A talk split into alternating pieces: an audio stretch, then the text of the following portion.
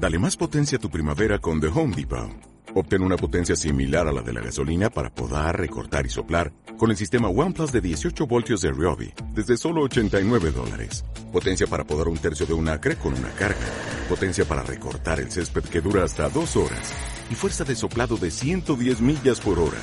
Todo con una batería intercambiable. Llévate el sistema inalámbrico OnePlus de 18 voltios de Ryobi. Solo en The Home Depot. Haces más. Logras más.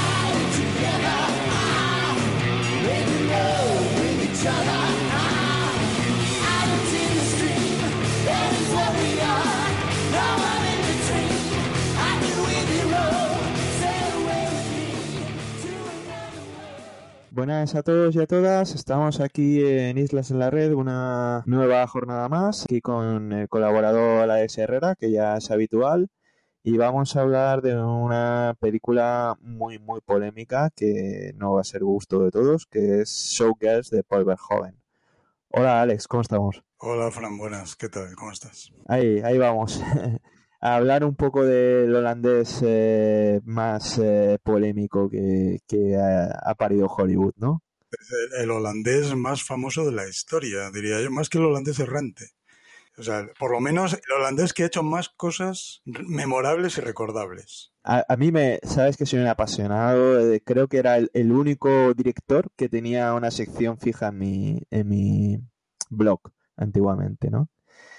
Y bueno, vamos a repasar algunos datos que habías amablemente recopilado por mí, que nació este hombre en, en el 38 en Ámsterdam, que estudió matemáticas y física, que se ha visto en el ejército, que estuvo robando documentales, que estuvo trabajando en la, en la televisión holandesa, donde conoció a Rutger Auer, que su primer trabajo fue la serie Floris, que tengo unas ganas tremendas a esa serie. No sé tú si la has visto.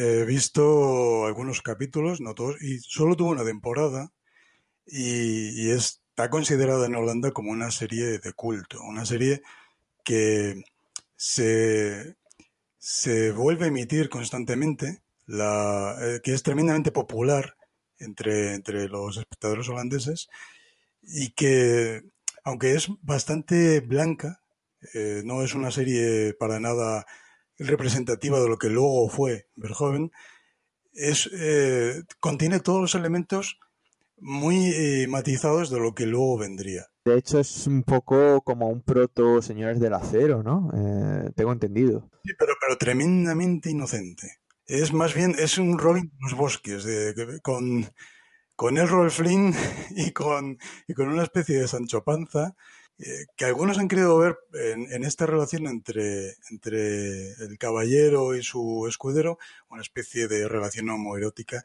que yo creo que no va por ahí. La serie es mucho más blanca, es mucho más eh, dirigida a un público familiar. De hecho, en Holanda se considera una serie familiar. Pues eh, bueno, sabes que yo me he repasado muchísimas de sus películas holandesas, que me gusta casi, casi diría más la, etapa holandesa, que muchos de sus trabajos televisivos no los he podido ver y me gustaría, me gustaría verlos. Bueno, hemos consultado el libro de Torrente Valentí y tú eh, otro libro de Kissy Paul Duncan, ¿puede ser? Sí, de Douglas Kissy y de Paul Duncan. Y sí, bueno, te, iba, te iba a puntualizar antes que a mí eh, la etapa holandesa de, de Verhoeven me parece muy superior a la americana. Muy, muy superior, no solo en, alcance, en fondo, en trasfondo, sino también en, en lo que sería ver al auténtico, eh, al auténtico Verhoeven. Y, dentro de la etapa holandesa metería también la, su última película, él, que lo rodó en Francia, y que tiene todos los componentes de, de Verhoeven que no puede desarrollar en Estados Unidos, que no le dejan. Incluso el libro negro tiene, tiene gran parte, aunque el libro negro en mi opinión es una película fallida, no, no termina de arrancar. Es una película que se atasca demasiadas veces. Seguimos un poco fijándonos más en, en lo que es esta película tan maldita, ¿no? Con un reparto con Elizabeth Berkley como Nomi, la protagonista. Eh, ¿Algo que decir sobre ella? Sí, bueno, que para mí era un icono de mi adolescencia, de mi posadolescencia, porque ya tenía más de 20 años, pero ya, ya sabes que, que la adolescencia se, se alarga hasta límites y, sospechados. Sospechados hoy día. Para mí era, era un icono, gracias a esta serie, Salvados por la Campana, en la que interpretaba, eh, no, recuerdo el nombre de su personaje, pero era como la, la estudiante más aguerrida. Era muy monjil, ¿no? Jessie Russo creo que se llamaba, no recuerdo exactamente.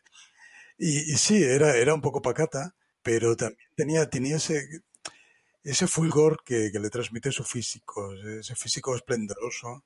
Eh, es una mujer alta, es una mujer que, tiene unos, rasgos muy definidos y que lo dio absolutamente todo en, en Showgirls. No solo en la película, no solo durante el rodaje y durante la postproducción y durante la promoción, sino antes.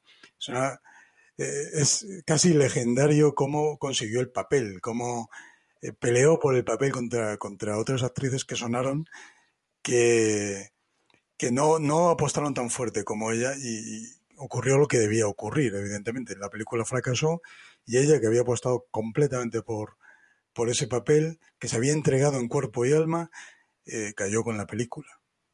Bueno, después hizo una, un pequeño papel con Woody Allen y alguna cosilla, pero no nada nada especial. trabajó con Oliver Stone en, en, en Sunday. Sí. Eh, hizo cosas, hizo cosas, pero nunca relevantes. Hay quien dice que, que bueno, que ese cambio de, de, un, de un rol muy inocente, aunque preadolescente, con su pequeña carga, ¿no? Eh, a un rol tan rompedor, pues estaba como buscado, pero Verhoeven dice que no conocía la serie. Es un poco sorprendente. Sí, pues, eh, a mí no me sorprende. Yo creo que es una serie que no era demasiado conocida. Era muy popular entre adolescentes y niños en Estados Unidos, pero no, no tenía demasiado calado. Eh, además, las actrices que sonaron para, para interpretar a Nomi eh, fueron, que, que, tenían muchísimo nombre, fueron muchísimas. Eh, hace no demasiado tiempo se, se, hizo público que Charlize Theron fue una de ellas. seguramente tú conoces más. De hecho, la, la, favorita era Drew Barrymore, pero no sabía bailar. Entonces no, no, no pudo, no pudo. Bueno, afortunadamente, Drew Barrymore le hubiese dado un, toque sucio a un papel que ya, ya estaba cargado de, inmundicia. Elizabeth Beney eh, creo que lo hace mejor de, lo que la gente pues eh, dice de ella, ¿no? No sé. Eh, no es mi opinión. En mi, opinión está tremendamente sobreactuada. Sí, sí, a mí, a Elizabeth Berkley me parece sobreactuadísima. Pero no solo eso, me parece que su papel requiere que, esté sobreactuada. Pero al margen de esto, al margen de esta circunstancia, Berkeley, al margen de que también no es una actriz eh, precisamente memorable. De método. No, no lo es. Pues al margen de todo esto, Berkeley es, eh, es el tipo de actriz que, que ha nacido para interpretar un determinado tipo de papel y en ese sentido encajaba perfectamente con Nomi Malone. Era ella, era ella. Sí, porque, ya te digo, es lo que el guion requería, que, que Nomi fuese excesiva en todo lo que hacía. No sé si recuerdas eh, las escenas de baile, cómo mueve los brazos. Sí, sí, sí. Eh, mueve los brazos de, o, las escenas de sexo en las que eh, poco menos que parece que ha sufrido algún ataque epiléptico. ¿Has perdido todo, guapo? ¿Quieres hacer dinero? No tardarás más de 15 minutos. Antes o después tendrás que vender. Bueno, eh, enfrente tenía Gina Gerson, que a mí me parece que está fantástica, y con ese toque malévolo, pero a la vez eh, flirteando con, con, con Nomi. Atracción-repulsión, ¿no? Es, es, me gusta mucho este papel. Gina Gerson es maravillosa. Eh, defendió con una dignidad apabullante un papel que era completamente rastrero, que era muy difícil de defender. Y ella lo hizo, no solo durante el rodaje, lo hizo, después. tuvo frases memorables. No recuerdo exactamente lo que dijo en un programa de, en un programa de televisión. Sí, ahora, lo rescataremos. Ella era de las que decía que era una película feminista, cosa que estoy yo totalmente de acuerdo. Sí, sí, yo también. Me parece una película de mujeres, no sé si feminista, pero, desde luego en el que todo el protagonismo y, todos los focos están centrados en las mujeres. De hecho, Kai McLachlan, pues precisamente no brilla, probablemente sea su peor papel. A mí no me gusta nada como, como, cómo se desenvuelve, ¿no? Pero es que está apático, completamente apático en la película. Y, no sé si recuerdas que él odia la película. Llegó a decir que no se podía haber hecho peor, que era la película menos indicada para, para ese casting y para ese director.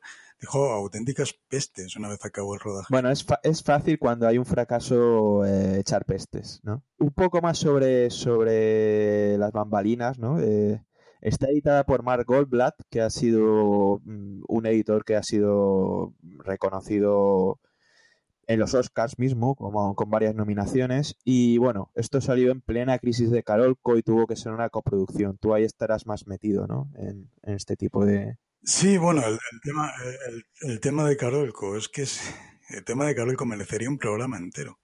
Todo, todo lo lo que ocurrió para que un, canal, una productora que, nació de la nada en el año 78, creo que fue, ¿no? 78, eh, terminase derrumbándose 20 años más tarde a causa de los despropósitos de, sus directivos.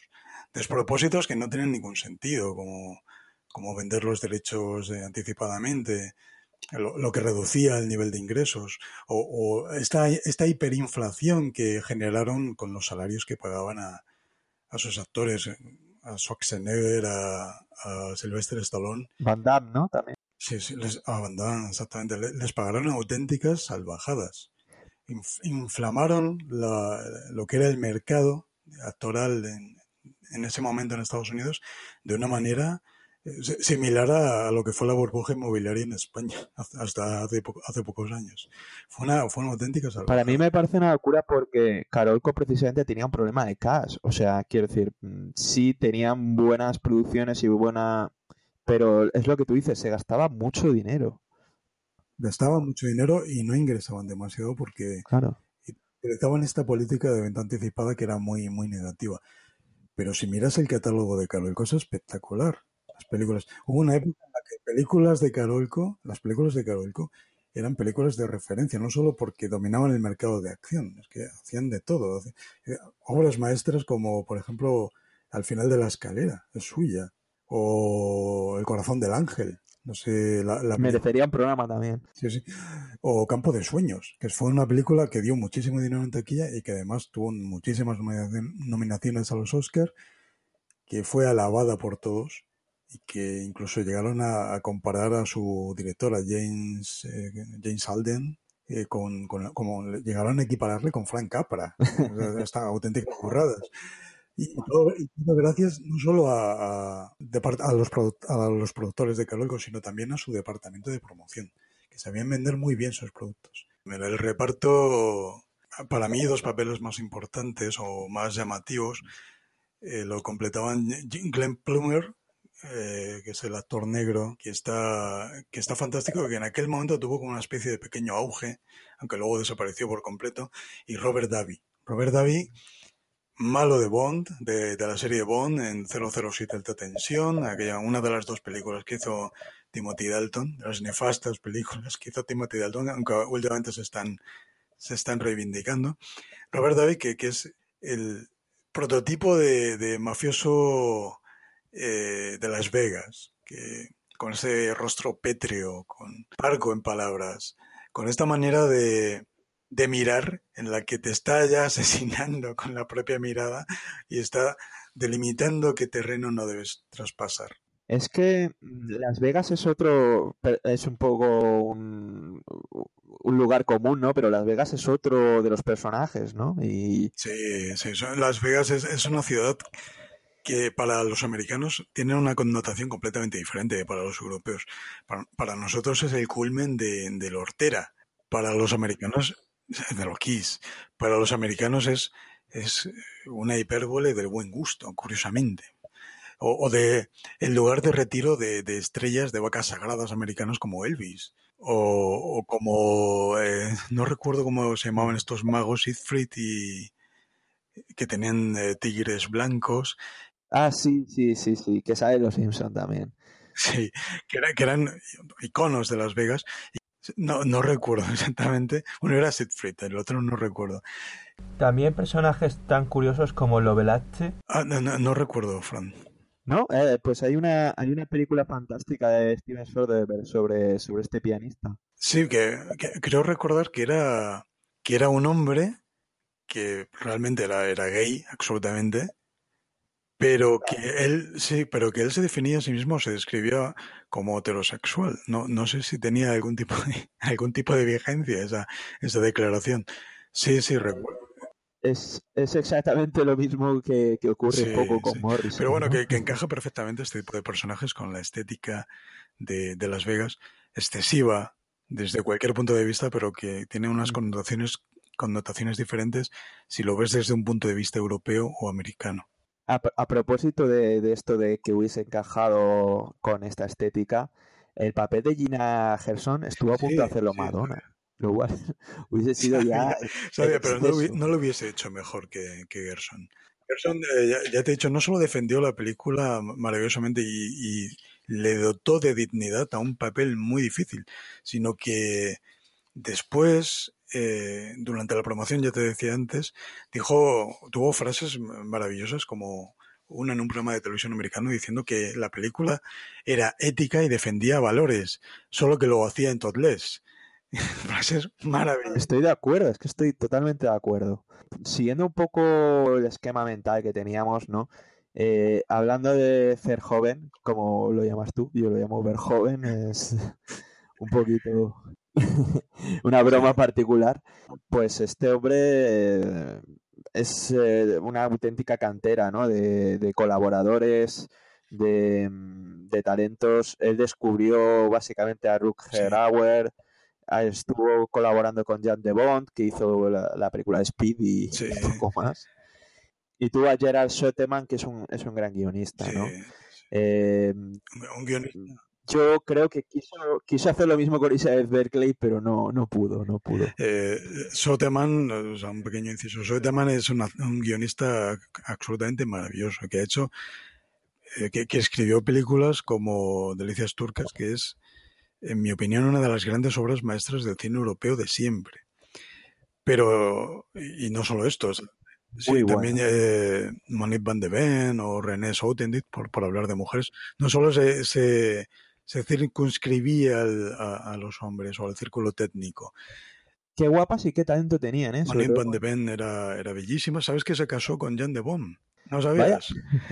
Se casó con... Sí, pues eh, Jan de Bon y ella se enamoraron durante el rodaje de, Delicias Turcas y, y, después se casaron al poco tiempo. Y hay una anécdota muy curiosa durante el rodaje de Katy Tippel, la película posterior, en la que Jan de Bon, cuando hacía una escena de sexo, eh, Monique, le gritaba o de récord, ¡guarra! le gritaba improperios, como, no como pretendiendo eh, meterse en su papel, sino como un desfogue, un desfogue de alguien que, se sentía en ese momento ultrajado, como marido. Verhoeven tiene, tiene un, algo especial con las actrices y bueno, aquí en Showgirls enfrenta muy bien a Elizabeth Berkeley y Gina Gerson y se ve que quería hacer un juego a lo Hitchcock perverso de, intentar fomentar un pique entre ellas, aunque sin, que llegara aquí a, la sangre, ¿no? Y eh, hay una escena en que realiza una ruptura de la regla de 180 grados, ¿sabes? Esto de que siempre que están sentados, pues uno está a un lado y el otro está a otro. Y me parece muy interesante porque aparece como si una fuera el reflejo de la otra. Y, Es que es una película mucho más compleja, creo, que de lo que la gente llega a pensar, ¿no? No, yo no, no soy de la opinión de que la película sea tenga una hondura o una complejidad determinada. Yo creo que la película es mucho más eh, plana de lo que los que la reivindican como película de culto ven. Seguro que te gusta mostrarlas. No me gustaba enseñarlas en el chita. ¿Por qué no? A mí me gustaba verlas allí. A todo el mundo le gustaba verlas allí. Me hacía sentir una zorra. Eres una puta, querida. No es verdad. Como todas. Cogemos el dinero, cobramos el cheque y les enseñamos lo que quieren ver. Puede que tú sí seas una puta, pero yo no. Tú y yo somos idénticas en todo. Mm,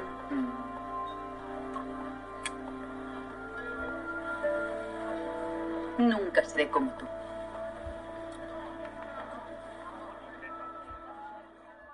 Esa, esa, esa es la discusión que vamos a tener. Exacto. Yo, yo soy un defensor eh, a ultranza de que Showgirls es una película espantosa. No, Pero no. que dentro de ese, de ese espanto, de ese, de ese horror generalizado de, de 125 minutos, trasluce la idea de una grandísima película que ensalza la mediocridad, el- que, que muestra cómo la el mediocre más absoluto puede llegar a triunfar en la sociedad americana. Algo que, que se vio, por ejemplo, en películas como Bienvenido Mr. Chance o, o Forrest Gump. Sí. Ahí me parece que, que Verhoeven consigue algo genial. Esa especie de harakiri fílmico que convierte Showgirls en, en- no en una película mala que se ha convertido buena con el tiempo o que es tan mala que se ha convertido en una película de culto como The Room. No, es una película muy mala, espantosa, a conciencia. Esa es mi, mi opinión. No, yo, yo no estoy de acuerdo. Yo creo que es una película camp a conciencia, lo cual es diferente. Entonces, para mí no es una mala película, teniendo en cuenta que tiene un guion horrible. Eso, eso, eso hay que decirlo. Para Verhoeven, eh, esta, esta película fue un campo de pruebas muy, muy importante. Un 70% de la película está hecha en Steadicam. Hay números de baile. Yo creo que esta película, incluso técnicamente, es muy buena. Sí, sí, no, técnicamente es, es perfecta. Ten en cuenta lo que costó. Es una película que costó 40 millones de dólares. Eh, Tienen los mejores técnicos que se podían comprar en el mercado. Es una película de. Es una superproducción. Con 40 millones de dólares detrás, es una superproducción. Pero es una serie B, eh, de, vocacionalmente hablando. Sí, sí, sí. Y es verdad que. Y, y es verdad que, que experimenta con el Steadicam. El, eh, Verhoeven siempre ha- se ha caracterizado porque experimentaba en todas sus películas con determinados temas técnicos. Por ejemplo, en Delicias Turcas experimentó con la cámara en mano. Toda la película está grabada con cámara en mano. Y, y no solo eso, eh, es una película que no se ensayaba. Las películas se rodaban. Los actores llegaban a- al set de rodaje con el papel más o menos aprendido y a rodar. Eh, Verhoeven lo quería así porque quería una sensación de, pu- de pureza, de, de no sabré decir, no, no sabré encontrar la palabra ahora, de, de franqueza, Espontaneidad, sí. de espontaneidad, exactamente, de los actores. Quería comentar algo sobre la, sobre la música que, viene a reforzar un poco lo que, lo que yo pienso de que Verhoeven eh, hizo precisamente la película que él quería hacer. Al principio fue un encargo, pero cuando cayó este horrible guion en sus manos, dijo, pues yo, eh, lo que tú dices como un Arakiri, yo lo veo como, como algo diferente, como hacer eso, una película de serie B de 40 millones de dólares. O sea, entonces él eh, habla sobre la banda sonora original de Def Stewart, de Eurythmics. Aparte habían algunas Sí. canciones de Prince, de U2 y sobre todo el I'm Afraid of Americans de Bowie, que dice bastante de cómo se sentía eh, Verhoeven en Hollywood. Y voy, voy a leer alguna, alguna frase que dijo él, porque no sé, quería poner voz de, de, de señor sátiro holandés, pero creo que no me va a salir. Dice, le pedí a Dave Stewart de Eurythmics, que era nuestro compositor para la película, que escribiera la música para los grandes espectáculos de Las Vegas de una manera un tanto banal, porque pensaba que un público estadounidense que veía un espectáculo llamado un musical eh, probablemente esperaba que estos números estuvieran eh, escritos por Bernstein y coreografiados por Robbins. Entonces no hice eso. Quería insistir en el hecho de que todo era algo que no era tan bueno. No diré mierda, pero eso es lo que básicamente sería. Básicamente era un Las Vegas exagerado y yo soy responsable de todas estas cosas.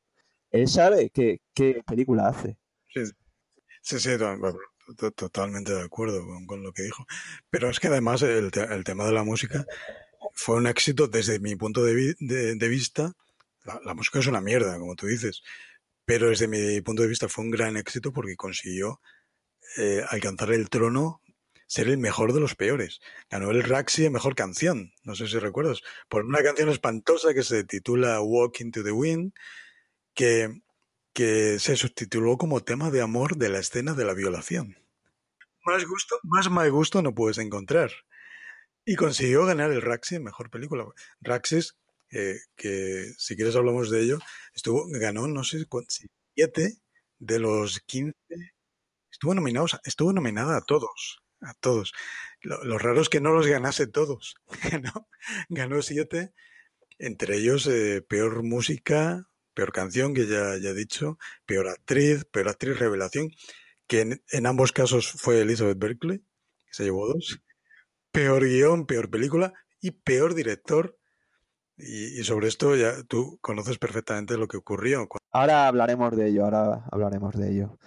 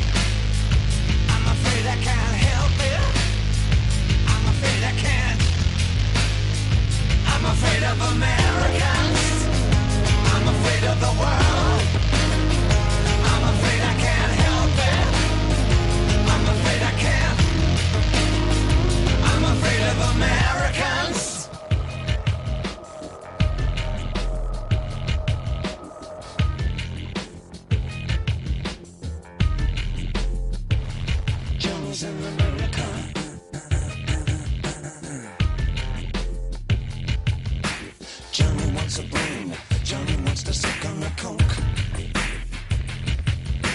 Johnny wants a woman. Johnny wants to think of a joke.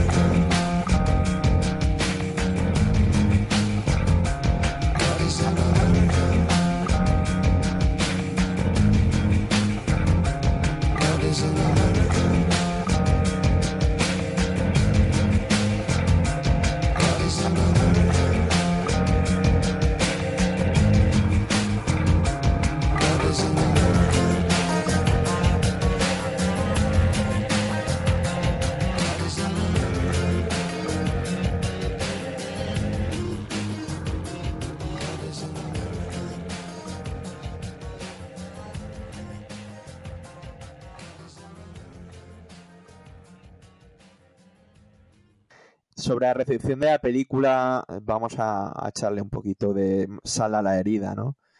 40 millones de dólares, recaudó unos 25, aunque como tú decías que fue un éxito rotundo en el mercado de vídeo, y esto quiere decir algo, ¿no? Eh, una de las películas más alquiladas de la historia.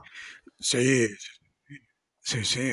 fue una película que ha, arrojado beneficios a lo largo de, los años gracias al mercado de vídeo. Es una película que nadie fue a ver a los cines, que muy poca gente fue a ver a los cines, pero que casi todo el mundo se alquiló. Y esto quiere decir, dice mucho sobre el ciudadano medio americano. Eh, hay quien dice que se sentía avergonzado el ciudadano medio americano, digamos, el espectador medio, se sentía avergonzado de, hacer cola para ver esa película y que le, viesen los demás, pero que en la intimidad de su hogar eh, desbocaba todas sus fantasías alquilando. El problema, Alex, es que, a ver, se vendió la película y, tenía que venderse así para, poder hacer eh, dinero, ¿no? Como una película muy morbosa y muy sexual y es muy antisexual, o sea, Mm, yo creo que es una es totalmente una de las películas menos eróticas que he visto en mi vida. O sea, está todo con tan mal gusto, con tan es imposible excitarse con esa película para mí. No sé. Es una película, es una película que hace que el sexo parezca sucio. Y, esto va en contra de lo que decía Woody Allen de que solo el sexo bueno es el sexo sucio. E, en este caso, te dan ganas de, no volver a practicarlo jamás. es un sexo que no te gusta, en el que... Sí, no, eh, es una película, en eso estoy de acuerdo contigo, es antierótica. A pesar de, que fue promocionada como una película que iba a ir más allá que Instinto Básico, que, iba a mostrar eh, los entresijos de, Las Vegas que, todos morbosamente desean saber, pero que nunca expresarán eh, públicamente. A pesar de que es una película que muchos calificaron como X, de hecho recibió la, calificación de X, que en aquella época se llamaba NC17, habían cambiado por una cuestión estética el, término. Y, es una película que buscó ser calificada como película X, pero que, está lejísimos de la pornografía. El sexo no es, no es agradable de ver. Los desnudos no son excitantes. Y, yo incluso diría que hay muy poco, hay muy poco sexo consentido hay muchísima prostitución, muchísima violación y, sexo consentido creo que solo hay una escena. Sí, y, además que es una escena tremendamente exagerada. ¿Te refieres al, al polvo en, la piscina? No, yo, eso incluso lo veo como, como parte del juego Weinstein, digamos, de buscar el favor del productor, digamos. Eh, eh, la escena de sexo consentido creo que es entre el chico de color y ella. Eh, más o menos. Sí, eh, aunque también hay una relación de poder, digamos, entre, entre ambos. Uno ejerce cierto poder sobre el otro, más, más mm, conceptual que real.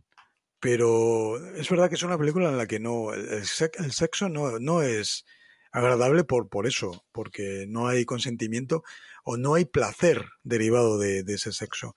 Pero fíjate lo, lo, que te iba a decir, lo que dijo Verhoeven sobre, sobre la película, que él estaba muy feliz, eh, sabiendo que la película había sido un desastre, pero estaba muy feliz de que, al pensar que los que habían ido a ver la película después iban a tener sexo en casa con su mujer o con su marido, o se iban a masturbar pensando en la película.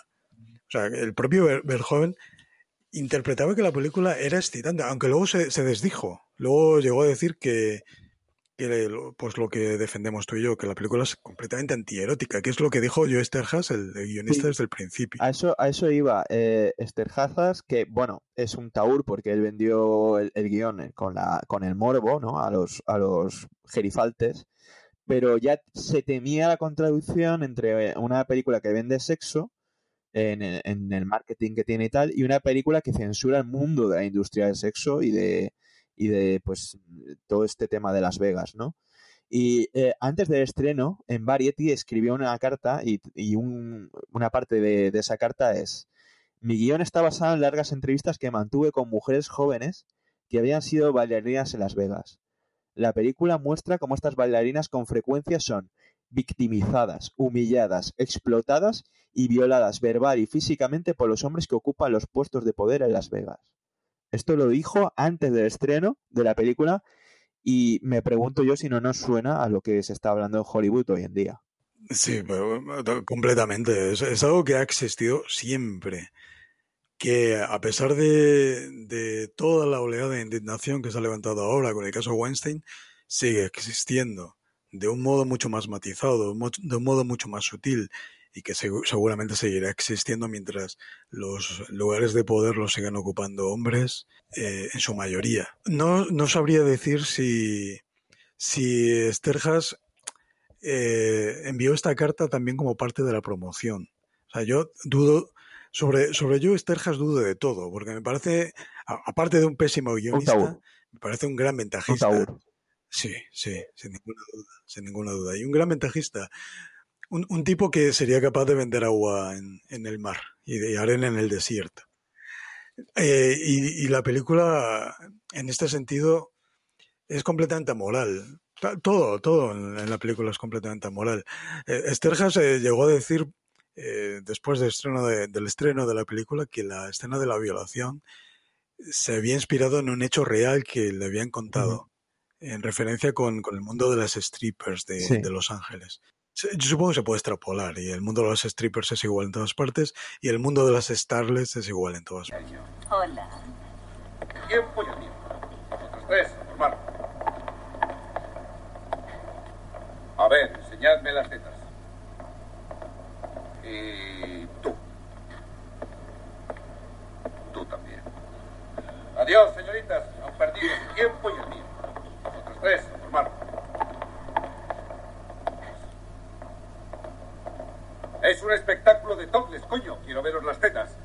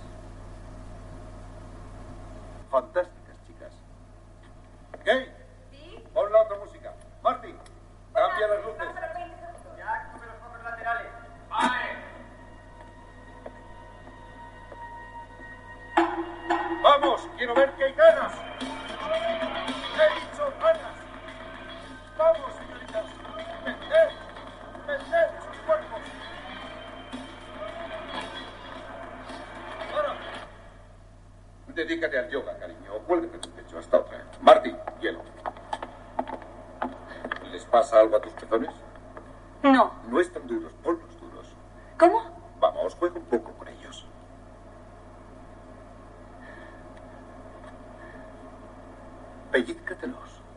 Si quieres que lo haga yo, lo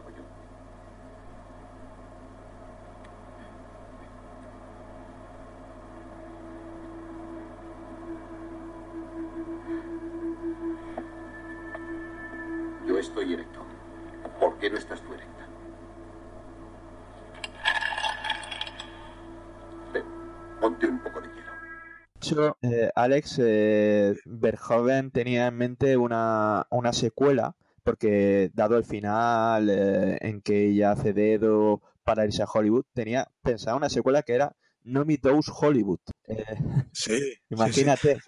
Secuela que secuela de la que yo escuché, no sé si es cierto, escuché que Elizabeth Berkeley se había comprometido a financiarla. Estaba tan metida en su papel que yo creo que sigue siendo Nomi, de alguna manera. Esta mujer sigue creyendo que es Nomi y se mirará en el espejo cada mañana y dirá, Nomi está aquí, Nomi, ha llegado a la ciudad. En el tema, en el tema moral, tú dices que la, película es amoral por definición, que si, bueno, Nomi es una diosa, es una prostituta, es una estrella o, pretendiente a estrella o simplemente se vende te quería preguntar si mm, eh, dices que el argumento es amoral o, el planteamiento es amoral. No, no acabo de entender. según mi punto de vista, la narración es amoral. Los personajes femeninos tienen una ética y un código de conducta que ellos que ellas desarrollan. Te pueden, te pueden empujar en las escaleras. Te pueden hacer todo tipo de maldades. pero hay un código moral, un código ético que se maneja entre ellas. Eh, la narración es lo, lo que no resulta moral, lo que resulta completamente eh, amoral, lo que está distorsionado, lo que eh, lleva hasta límites insospechados eh, temas como, como la, la, caspa, la traición, la, la, horterada, todo, absolutamente todo es una especie de mezcla. Pero es que es un moralista, eso se ve en, en multitud de sus películas. Entonces él te muestra la mugre para que tú saques tu conclusión de que es mugre. No sé si me explico. Sí, no, sin duda. Y, Verhoeven eh, construye una película moral, eh, narrativamente hablando, pero dota, ya te digo, de moralidad a, a, los personajes femeninos, no a los masculinos. Los hombres son, son representados de un modo como si fuesen poco menos que bestias. No hay ni un solo personaje masculino que merezca la pena. La pregunta es, eh, en Las Vegas el ambiente mmm, no es como en Resacón en Las Vegas o en CSI Las Vegas. El ambiente probablemente es más parecido a Showgirls, es mi opinión. Sin duda, pero para lo que hablábamos, seguramente, pero es lo que hablábamos al principio. Para los americanos, Las Vegas es resacón claro, Las claro. Vegas. Es el lugar en el que todos sueñan con ir de luna de miel o de despedida de soltero o en un fin de semana con amigos, un fin de semana loco, en el que un oso te aparece en el baño, te han sacado una muela eh, en, plena, en plena borrachera o, o le has hecho alguna trastada a Mike Tyson. Y te ríes de, la, de, las fotos que te has hecho con las strippers. Exactamente. La realidad no tiene nada que ver, y tampoco tiene nada que ver con, con lo que contaba Scorsese en Casino. Casino da una, una versión eh, muy estereotipada de lo que era lo que era Las Vegas en los años 60, 70. Eh, Verhoeven hurga en, en, en sí, la basura, eh, muestra lo que total. no vemos y lo que no nos gustaría saber que existe, lo que no quisiéramos haber visto nunca. Y por eso, en, en gran parte, la película suscitó rechazo, porque eh, mucha gente se sintió ofendida.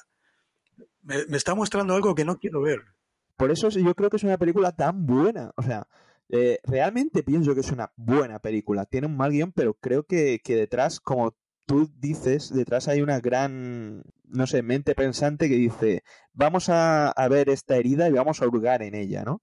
Hablando un poco de la recepción de la película, eh, voy a leer algunas de las, de las críticas que hemos entre tú y yo recopilado, ¿no? Eh, tú decías, me decías, el crítico Jan Matthews de Newsday la calificó como pe la peor película de 95, tan mala que hasta un estudiante del último año de secundaria se avergonzaría de enviarla a Penthouse. Estoy, y estoy totalmente de acuerdo. O sea, me parece que fue, sin ninguna duda, la peor película, no ya del 95, de va, la década, va, seguramente.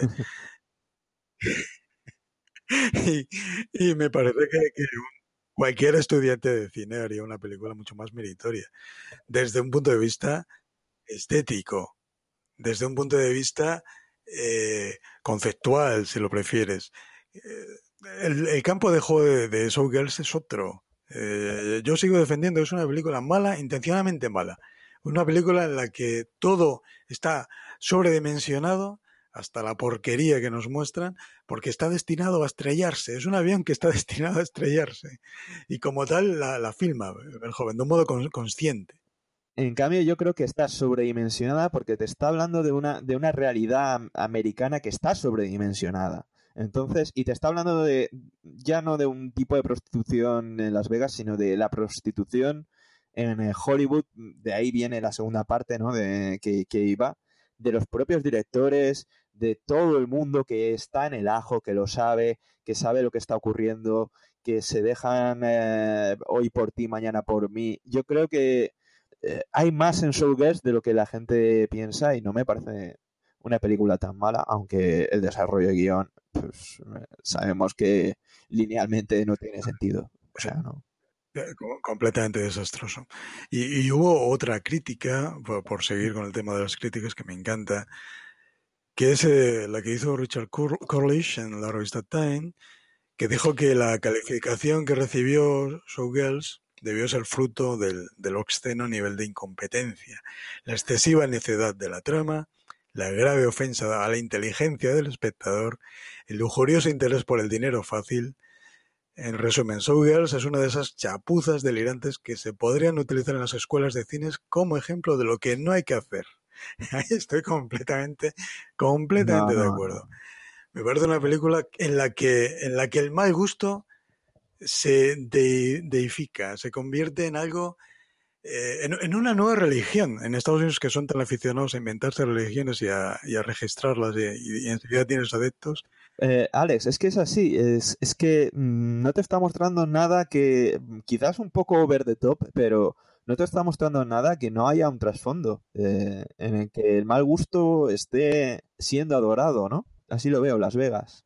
Eh, El, mal gusto de, la película es, antológico, ya, hemos hablado de ello, y no, eh, tiene, no tiene parangón. No hubo nada tan hortera antes, no lo habrá después. Fíjate que ha tenido grandes competidores como José Luis Moreno. José Luis Moreno en su programa de televisión Noche de Fiesta, creo que se llamaba, donde hacía estos desfiles de lencería. Paparruchas, vean Showgirls y, y verás lo que es realmente Ortega, Ortega y, y Kish, lo que es insufriblemente malo. Eh, Shirley, ¿Quién me ha llamado? pareces la dulce Shirley Temple. Bien, señoritas. Soy Tony Moss. Yo produzco este show. Habréis oído que soy un cabrón. Soy un cabrón. Solo me interesa una cosa, y es el show. Me da igual que estén vivas o muertas. Quiero veros sonreír y quiero veros bailar. No me servís si no sonreís. No me servís si no enseñáis. Y no me servís si no vendéis. Vamos a echar un vistazo. Separaos. Separaos. Madre de Dios. Martín, fíjate en estas tetas. ¿Esto qué son? ¿Melones o qué? Esto es un escenario guapa, no un melonar. Hasta otra. ¿A ti te he visto antes? Sí, señor Moss, hice una prueba para usted en enero. Dijo que me arreglara la nariz. Está muy bien. Gracias, señor Moss. Y una bonita sonrisa. Gracias, señor Moss. Pero ¿sabes qué? Te sobresalen las orejas. Eso era. Cuando te las arregles, vuelve a verme. Hasta ahora. ¿A que no puedes deletrear TNT al revés? TNT. Impresionante. Vuelve cuando te hayan comido esos mofletes. Hasta otra. Espero que tengas pelucas, bola de billar. Claro. ¿Qué es lo que has estudiado? He estudiado patinaje, señor. Bueno, y he estudiado técnica, estiramientos, ballet, jazz y técnica de jazz. Este show se llama Diosa, no estudiosa. Hasta otra. ¿Tú qué has estudiado? Yo no he estudiado nada. ¿Y qué haces aquí? Ver cómo hace el cabrón. Todavía no has visto nada. Pero lo que para muchos es tan tan malo es adictivo al tiempo. Yo, yo confieso que, que volver a ver Showgirls eh, me ha gustado. Sigue pareciéndome una película espantosa, pero ha sido re- reencontrarme con una película que en su día revolvió mi- mis tripas y me la sigue revolviendo. Al fin y al cabo, el, objetivo de toda la película es ese. Sobre todo el objetivo de este director, diría yo. Eh, vo- voy a seguir un poco con las críticas porque hay algunas que no tienen desperdicio que has recopilado. Crítico de Variety escribió: Lo único positivo de Showgirls es que la sensibilidad de la película encaja a la perfección con el ambiente que la rodea. Imposiblemente vulgar, vergonzoso y ordinario. Sí, pero fíjate, fíjate que esta crítica no me parece, no me No, parece no, una es- crítica. O sea, yo creo que, esto, esto a, a Verhoeven le hubiese encantado, le hubiese encantado. Es, es- es exactamente lo que pretendía contar. Un ambiente vulgar, vergonzoso y ordinario. Sí. Y ya está. No, no, no es una crítica Y negativa. luego, otro de los problemas del fracaso de la película es, eh, otro crítico de Variety lo dijo, dice, es imposible ser más vulgar, bajo y rastrero, con la excepción de Molly, todos los personajes de la película son crueles, despiadados y antipáticos. Ninguno de ellos tiene una dimensión humana. Es muy común en películas de Verhoeven, sobre todo en la época holandesa, que ocurra que no hayan personajes positivos eh, a, a tutiplén, ¿no? Y este es uno de los problemas. Los personajes, si hablamos de, de la carrera de Verhoeven, que después si, si tenemos tiempo podemos eh, hacer un, un repaso, aunque sea somero, nos daremos cuenta de que no, no hay personajes simpáticos, son todos muy desagradables, son todos arribistas, ventajistas, eh, chantajistas, eh, muy desagradables en general. Ten en cuenta que, que la obsesión de, de Verhoeven, que es un niño de la guerra, un niño que se crió durante la Segunda Guerra Mundial, él describe cómo durante la Segunda Guerra Mundial vio ejecuciones en la calle, cómo vio eh, cómo soldados alemanes recogían cadáveres de pilotos de la RAF que habían derribado con palas. Eh, todo esto eh, marcó su, su personalidad hasta convertirle en, un adorador de la violencia a pesar de que la, la, odia. Él, él, desprecia la violencia, pero no puede evitar mostrarla tal y como es. Eso es. Hay, hay grandes, grandes directores que, que han, han sido eh, han sido significados como provocadores, como Sam Peckinpah o como, como últimamente Tarantino en los últimos años, que no tienen nada que ver con Verhoeven. Verhoeven muestra una violencia muchísimo más real que la de Tarantino o que la de o que la de Peckinpah. Una violencia descarnada, una, una violencia desagradable.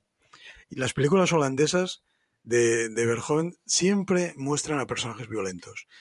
Eh, hay, violaciones, hay violaciones en casi todas sus películas. Esto es también muy significativo. Violaciones de todo tipo. Quisiera conectar eh, Showgirls, sobre todo, pero también Instinto Básico. Quisiera conectarlas con Spetters y, con KG Tippel. Me parece que tienen muchísimo que ver. En Spetters eh, también hay, todos los personajes son muy, muy desagradables. Hay una violación, el tema del sexo, homofobia, se le acusó creo que tiene muchísimo que ver esa, una estética muy trash. Y después el tema de que G, es, es, es, el, mismo tipo de historia. Una muchacha que más o menos se vende, que intenta prosperar. Eh, y también es muy desagradable moralmente, ¿no? ¿Qué, qué opinan estas dos películas? Bueno, si antes hablábamos de que Carol comerciaría un programa, y toda la historia, auge y caída de Carolco, es Peters, merecería un programa.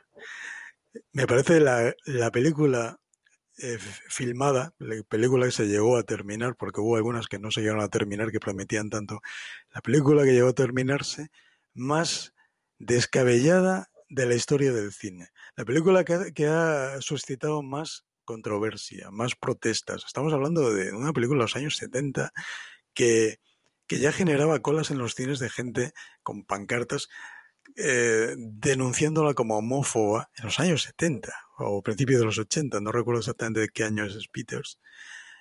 Eh, una película que además consiguió enemistarse con todo el mundo, o sea, con colectivo de minusválidos, con el colectivo homosexual, con el colectivo feminista, y, y que tienes toda la razón en que es una película replete de personajes odiosos. no hay ni uno solo que... Y, hablando un poco de, del tema del sexo como algo desagradable, en Spetters hay, hay, una, hay una escena en que los tres amigos, eh, bueno, más o menos amigos, eh, se miden los miembros. O sea, ponen cada uno el miembro y a ver quién lo tiene más grande. Quiero decir, puede parecer pedestre, pero hay personajes así. Y, lo que tú dices, este hombre nos muestra la sociedad que hay. En Spetters hay una chica que es arribista que va de un pretendiente a otro. Y bueno, pues existe, eso existe. Y, a la vez que, ves que moralmente ella no está en la mejor sintonía, también comprendes que está en una situación quizás precaria, ¿no? Es, eh, creo que Verhoeven es bastante, bastante más eh, tridimensional de lo que la gente piensa, y en Showgirls también. Sí, sí, bueno, no, vamos a ahondar demasiado en Spetters, eh, pero un último apunte. La, escena de, en la que se miden los, miembros, que me decías al principio, eh, en un principio Verhoeven planeó rodarla con los miembros en erección algo que el productor inmediatamente le quitó de la cabeza. Esto te, da una idea de lo, de lo provocador que es, pero al tiempo de lo malvado que puede llegar a ser. Eh, en Spetters también la, la, vendedora de patatas fritas callejera que pasa de hombre en hombre termina siendo vendedora de patatas fritas en un bar. Sin embargo, ella cree que ha triunfado, que ha conseguido al menos salir de la calle, en, esto se ve en, gran medida, eh, estas películas, Spetters, Cathy Tipple, sí, en gran medida se, puede, se, puede, se pueden reconocer en, en, Instinto Básico y sobre todo en Showgirls. Sí, sí. Tienen, tienen esa suciedad, eh, esa capa de suciedad, esa patina que no hay manera de, de quitarse, esa mugre eh, horrorosa que, que, todos desearíamos que, que, que, tuviese el vecino y no nosotros, pero que desgraciadamente nosotros nos miramos y vemos que nos miramos en el espejo y vemos que tenemos eh, detalles de esa, de esa perversidad de, esos personajes. Nada, quería eso, conectar esa, esas dos películas porque creo que, son muy importantes para el desarrollo de Showgirls. En cuanto a, al Ratzi, eh, no sé si tienes delante el, discurso que él, que él dijo, a lo mejor. No, no, no lo tengo, no, lo tengo delante, pero lo recuerdo más, lo recuerdo bastante bien. Dice, cuando hacía películas en Holanda, los críticos calificaban mis películas de decadentes, pervertidas y sórdidas, de manera que me instalé en Estados Unidos. De esto hace ya 10 años. En este tiempo mis películas se han criticado por resultar decadentes, pervertidas y sórdidas en este país. Estoy contento de haber recibido todos esos premios. Sin duda significa que soy aceptado y que formo parte de la gran sociedad americana. Grandioso, grandioso discurso más allá, más allá de, en su día se vio como un discurso irónico, en el que él se burlaba y con muy buen humor aceptaba un premio, premio que es deshonroso en realidad. Pero si te fijas bien, en, debajo de, esa, de ese discurso hay un resentimiento muy grande hacia, hacia la crítica y el público americano que, bueno, el público no tanto, porque sus películas, casi todas sus películas americanas han sido éxitos.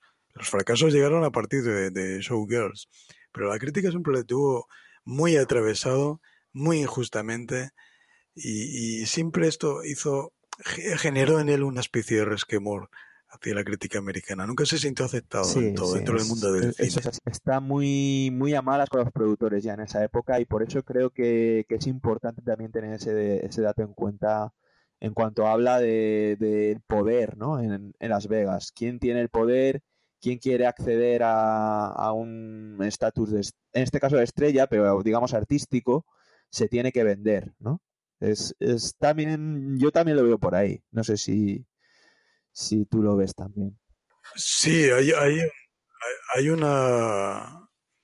Eh, concedió una entrevista a Verhoeven no hace demasiado tiempo, eh, coincidiendo con el estreno de él, en el que decía algo demoledor. Decía, durante los 15 años que estuve en Hollywood, aunque actualmente sigo viviendo en Los Ángeles, eh, nunca pude poner en marcha un proyecto propio.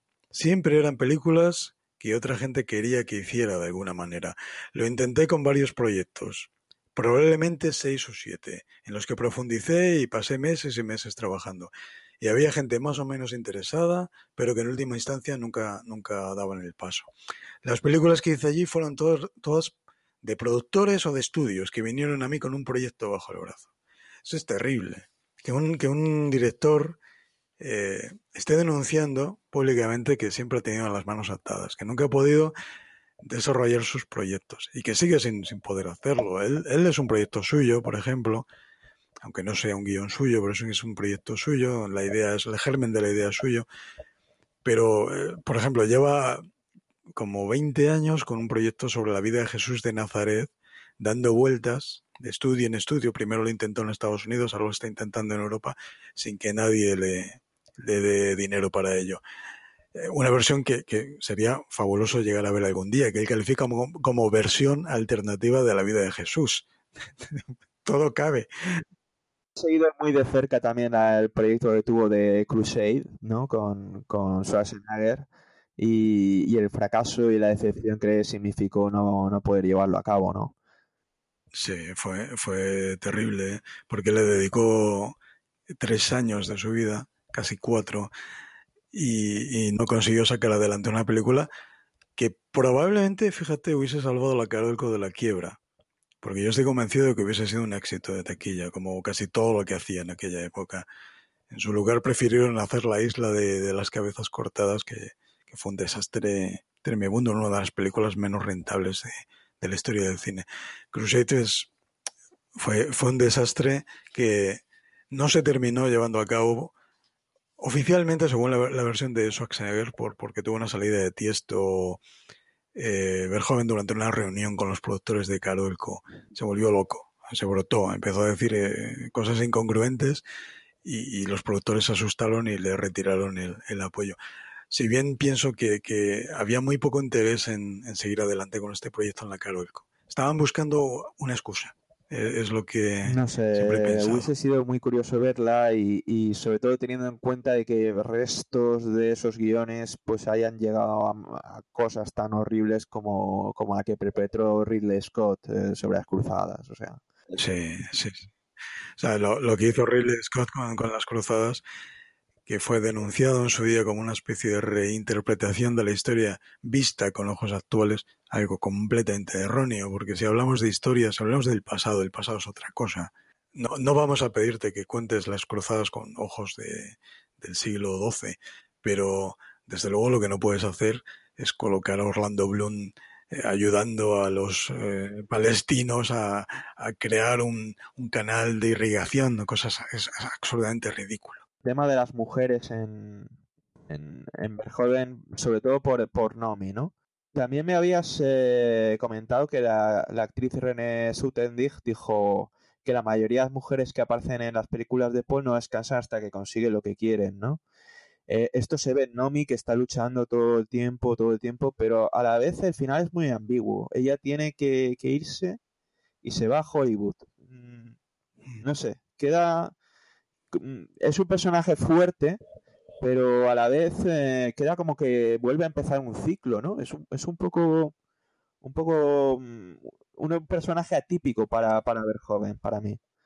Sí, yo, yo Esterhaz eh, se había propuesto hacer una peli un guion, escribir un guion circular, que empezase como, que terminase como empezaba. Eh, además que termina como empieza literalmente. O sea, ya hablamos de, la estética. Si se hacen spoilers, es literal. Pero es verdad, eh, no me llega haciendo esto stop sin nada, ni, siquiera, ni siquiera tiene un pasado. Ella habla de su pasado, insinúa que fue prostituta, pero eh, nunca llegamos a saber realmente, o que comía comida de perros, creo recordar, croquetas para perros durante un tiempo pero nunca llegamos a saber quién es realmente Nomi. La Nomi que conocemos es la que, la que puebla eh, Las Vegas, la que habita Las Vegas durante 120 minutos. Y, luego, de repente, cuando ha alcanzado el estrellato, cuando es una diosa, se marcha de la ciudad y vuelve a empezar de cero. Es una, es una, yo creo que es el único punto moral de la película. A mí me parece que mm, toda la película es, es el sermón del hijo de, del hijo de un predicador, ¿no? Eh, porque Verhoeven tiene ese, ese componente religioso y a la vez eh, carnal, o sea, él por una parte mm, es totalmente lúbrico y por otra parte es, eh, siempre te está metiendo mensajes eh, subrepticios acerca de, de, la inmoralidad de nuestra sociedad, ¿no? Tiene una, tiene una relación con la religión muy contradictorio. Es una persona que se declara a sí mismo agnóstico y que no tiene ningún reparo en reconocer que tiene, siente una gran atracción por la, por la figura de Jesús. Al tiempo eh, desprecia a la iglesia, desprecia el clero, no, no le interesa lo más mínimo. Él tuvo una experiencia al principio de su carrera muy poco conocida, eh, cuando todavía no había dirigido ninguna película, había dirigido documentales cortos en la universidad, documentales en el ejército, y abandona el ejército con la intención de, hacer carrera. Algo que, en Holanda en aquella época era poco menos que milagroso. Y entonces su mujer se queda embarazada. Eh, su mujer se queda embarazada y, y durante meses piensan, durante pocos meses, piensan en qué es lo más adecuado hacer. Eh, abortar o seguir adelante con el embarazo. Él sabe que si siguen adelante con el embarazo, eh, su carrera se, se va a ir al traste. Sí, entonces él siente, sufre más bien, graves crisis de, identidad religiosa durante esos días. Contó una anécdota muy curiosa eh, que fue en, una filmoteca viendo King Kong, el clásico del 33 de, de Cooper y de Shawshat. Eh, cuenta que, que, él hubo un momento en el que pensaba que el gorila gigantesco había sido enviado por Dios para castigarle. No solo eso, en una ocasión eh, se paró a hablar con una predicadora, con una mujer que estaba predicando sus, sus historias, y sufrió un ataque epiléptico al escuchar lo que la mujer le contaba. Todo aquello le, le sumió en una especie de, de crisis de identitaria que, degeneró en, en, una, en un odio visceral hacia todo lo que tiene que ver con el clero. Y al tiempo, eh, como te decía al principio, una eh, atracción casi irrefrenable por, por Jesús de Nazaret. La figura de Jesús le fascina como, como a todos los como, yo, yo, yo, mismo me declaro agnóstico y, reconozco que es una figura que me, me, genera muchísima muchísima muchísima atracción al tiempo que, el clero me parece despreciable en ese sentido comparto con Verhoeven de hecho Verhoeven ha llegado a decir que Robocop es más o menos su versión ¿no? del martirio de Cristo Sí, sí, puede, ser perfectamente. La, la, primera mitad de la película es el martirio de Cristo robotizado cibernético. Totalmente. Y hay, hay elementos religiosos muy importantes en, en Spetters. Eh, hay el hijo de un predicador, eh, precisamente el que tiene un problema con la violación y la homosexualidad y creo que fue de lo más polémico de la película. Y, bueno, en el cuarto hombre, básicamente el, protagonista está flipando todo el tiempo con epifanías religiosas, al tiempo que, con pues este tema de sospechas psicóticas y, psicotrópicas, ¿no? Es su película más religiosa. El cuarto hombre, eh, todas sus obsesiones religiosas, homo iba a decir homo religiosas, todas sus obsesiones, todas sus obsesiones eh, erótico-religiosas están, están expuestas en el cuarto hombre.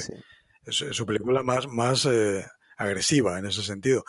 Pero estas referencias religiosas están en todas sus películas. Eh, por ejemplo, en Los Señores del Acero hay una escena que a mí me encanta, en la que Martin, el protagonista de estos mercenarios que van arrasando con todo en una Europa asolada por la peste, no quieren seguir determinado camino.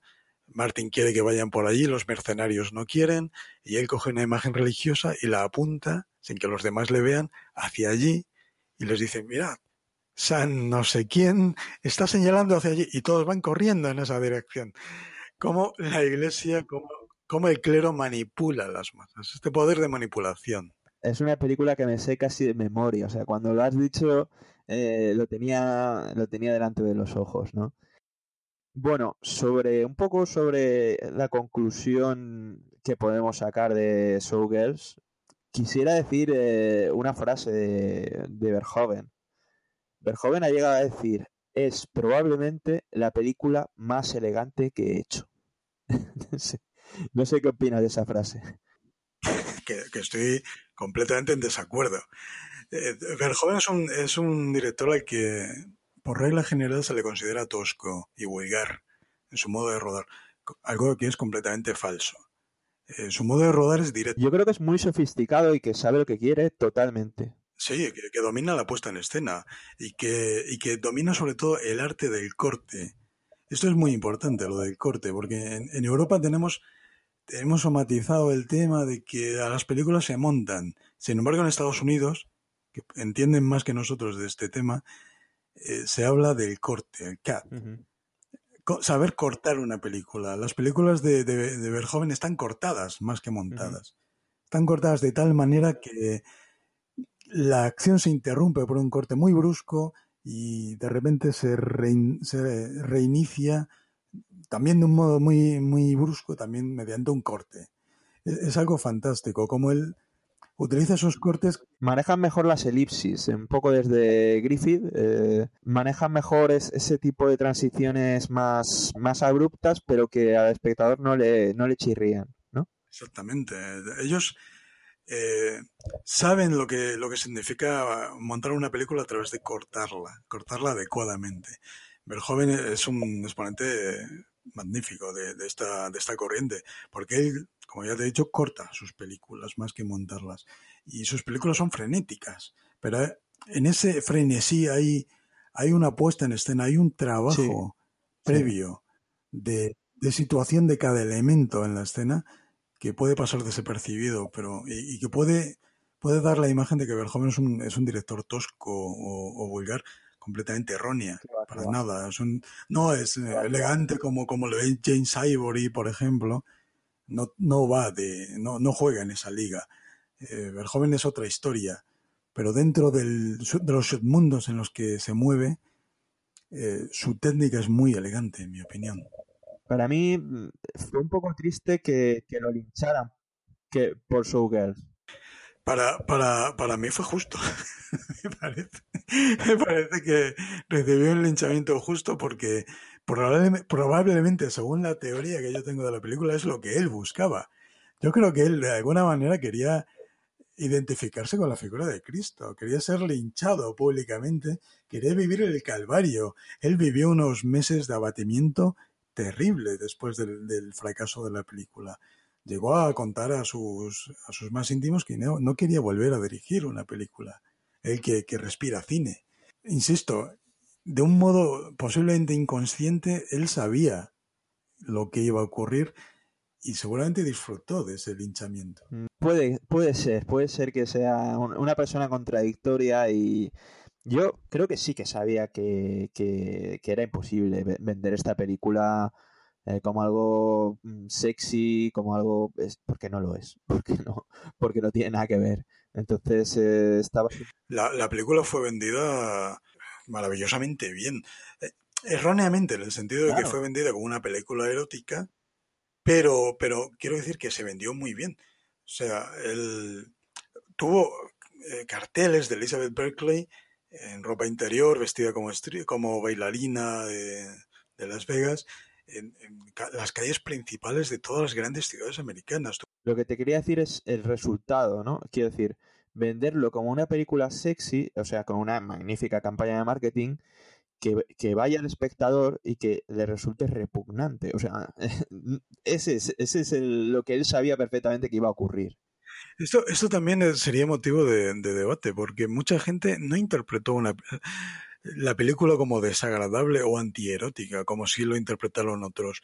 Eh, preparando, preparando este, este podcast, he leído comentarios de, personas que, que han visto la película que, que, para mí resultan incomprensibles, pero que, por ejemplo, hay uno que decía algo así como le he dedicado la mejor de mis, man, de mis manolas a la hay, hay, hay, hay, personas que entienden Showgirls como una película que, que, muestra lo que van buscando, sexo, sexo descartado, sexo puro.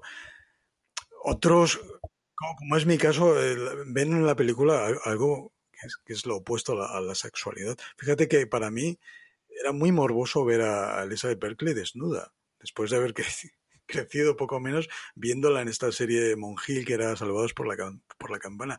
Y luego apreciando su, su belleza, una mujer extremadamente hermosa, no me parecía sexy verla desnuda. Me, me, me, sentí decepcionado, eh, Fraud. Correcto, correcto. Ese es, ese es, el tema. Probablemente la gente que lo disfrutó es la misma gente que, que puebla ese no lugar de neones de, del sueño americano. Eh, esa, esa gente que, que, disfruta de ello.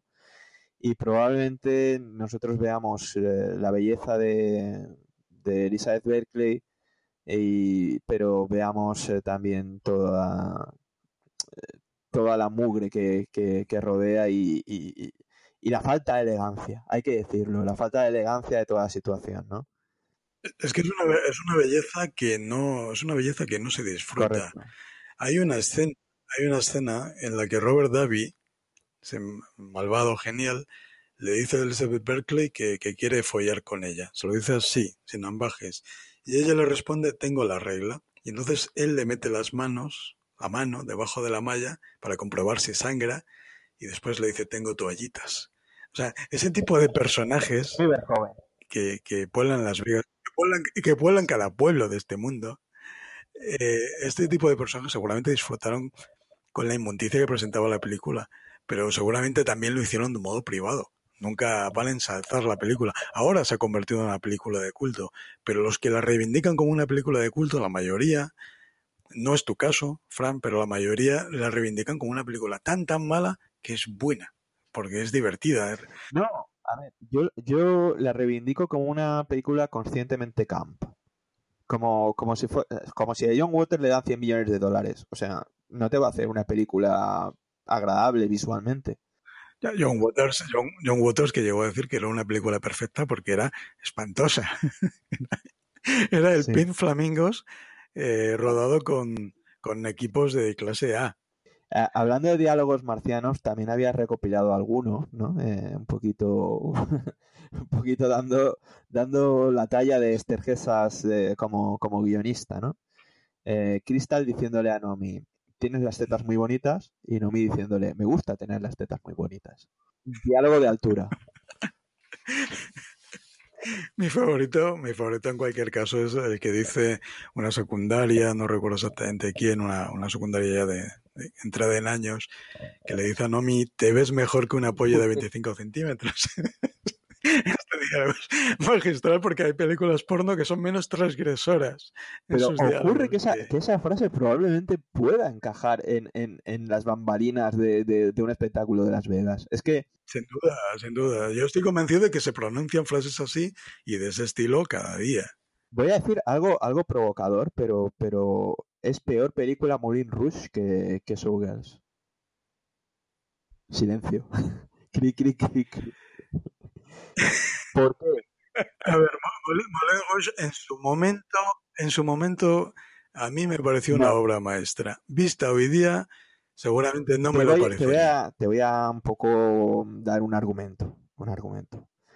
Están ambas eh, eh, tratando realidades parecidas, porque no nos, no nos olvidemos de lo que era Moulin Rouge en su época. Y una te está contando algo muy parecido a la verdad y la otra te está contando una milonga de pues eh, fosforitos y, luces. A mí Baz Luhrmann me parece, me parece que romanticiza algo que, que realmente no, es, no era precisamente hermoso. Sí, sí, no. Moulin cuenta una historia de amor con un malo de manual y ya está. Eh, todo con tintes muy edulcorados. Sauger es, es otra Y con una estética. Es una estética de cuento de hadas. Para mí es una película llena de falsedad. Sí, sí bueno, el, esto sería otro debate.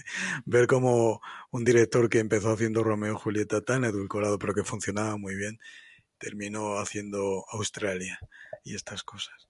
Que en realidad es lo mismo eh, con, con diferente envoltorio y que destapa las costuras, las miserias de... Bad Luhrmann. Bad Luhrmann, exactamente. Que, que, en, su momento, en su momento apuntó a lo más alto y fue una estrella fue, fue un petardo que, que estalló demasiado pronto.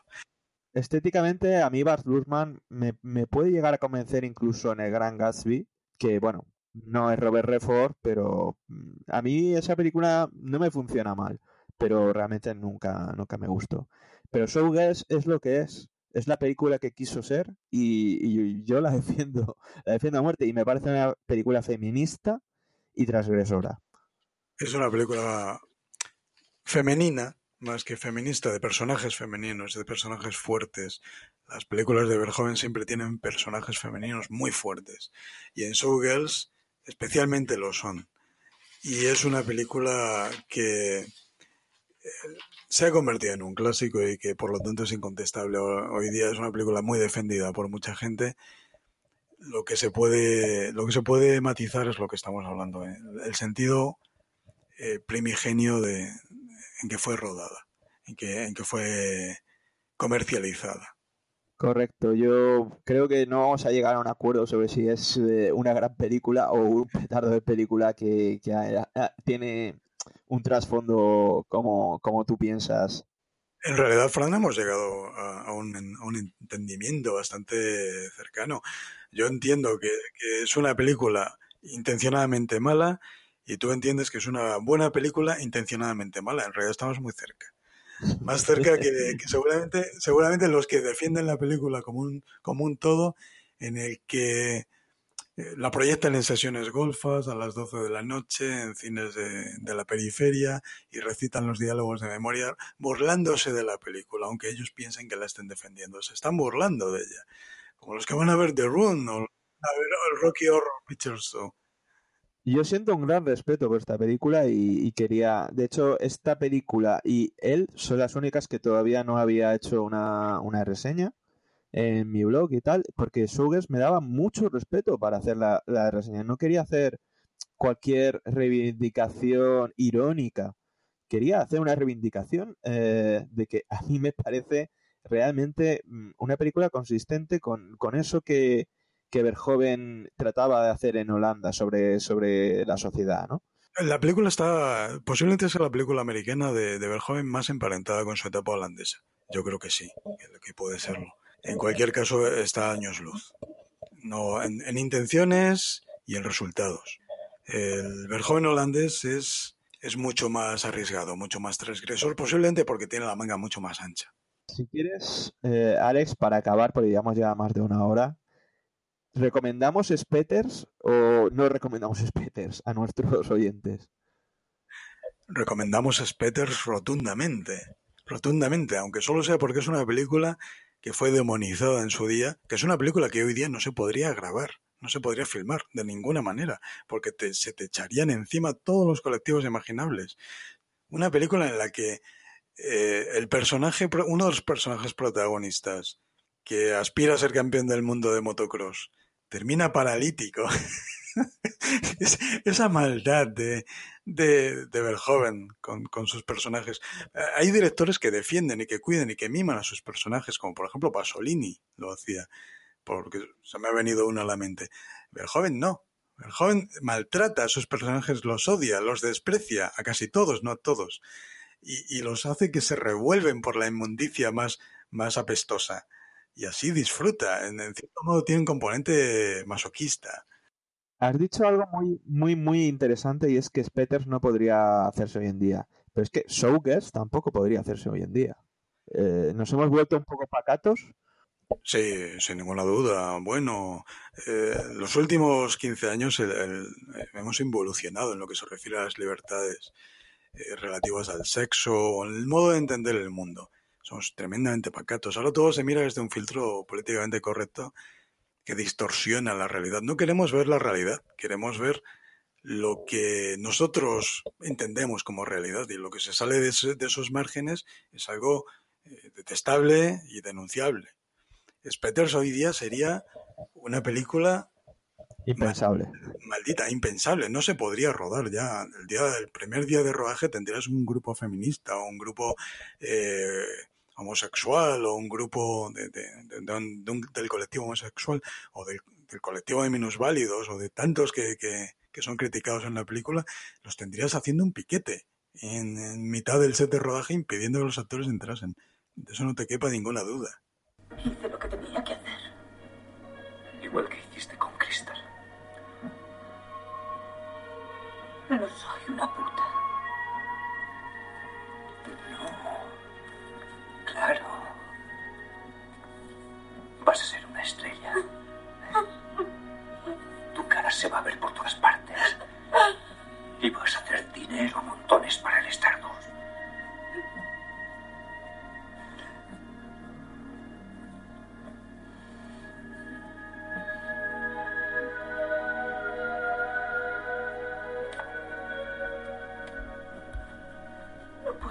que esto se vaya a quedar así. Andrew Carver está en el paraíso este año.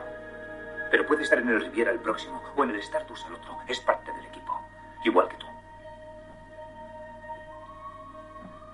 ¿Qué pasará con Molly? Si quieres haré que le den un buen dinero, que abra una tienda de ropa.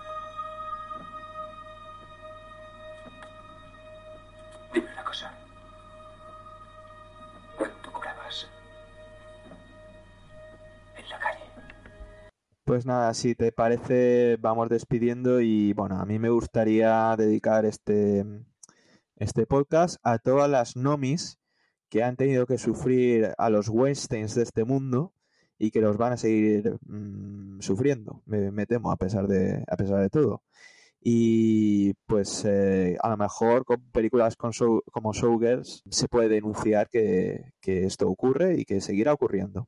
Sí, que Harvey Weinstein, todo el mundo en Hollywood sabía que era un malnacido desde hace décadas, que ha habido insinuaciones sobre lo que estaba ocurriendo sin que nadie dijera nada en voz alta porque no se atrevían, dado el poder que, que este hombre atesoraba, reunía en torno a sí, y que Harvey Weinstein siempre ha habido y siempre habrá como te he dicho al principio, me temo que con otros, con otras caretas siempre habrá Harvey Weinstein.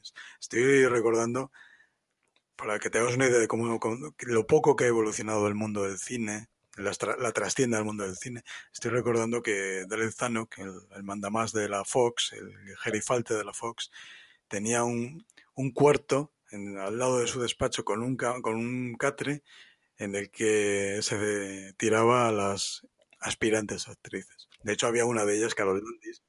Sí, había una de ellas, Carol Landis, que llegó a ser actriz de poco nombre, que a la que en el estudio la llamaban la puta del estudio. Porque siempre que quería un papel iba a ver a... Siempre ha existido, siempre existirá, me temo, ojalá no sea así, pero siempre existirá. Y ojalá haya más voces valientes que denuncien todo esto. Ojalá sí, ojalá haya más gente que, que denuncie el tema. Pues nada, nos emplazamos para una próxima ocasión. Habrá que ir pensando tema y, y como siempre ha sido un placer estar contigo y, con nuestros oyentes. Pa para mí, siempre, siempre que quieras, Fran, estoy aquí. Hasta luego, un abrazo.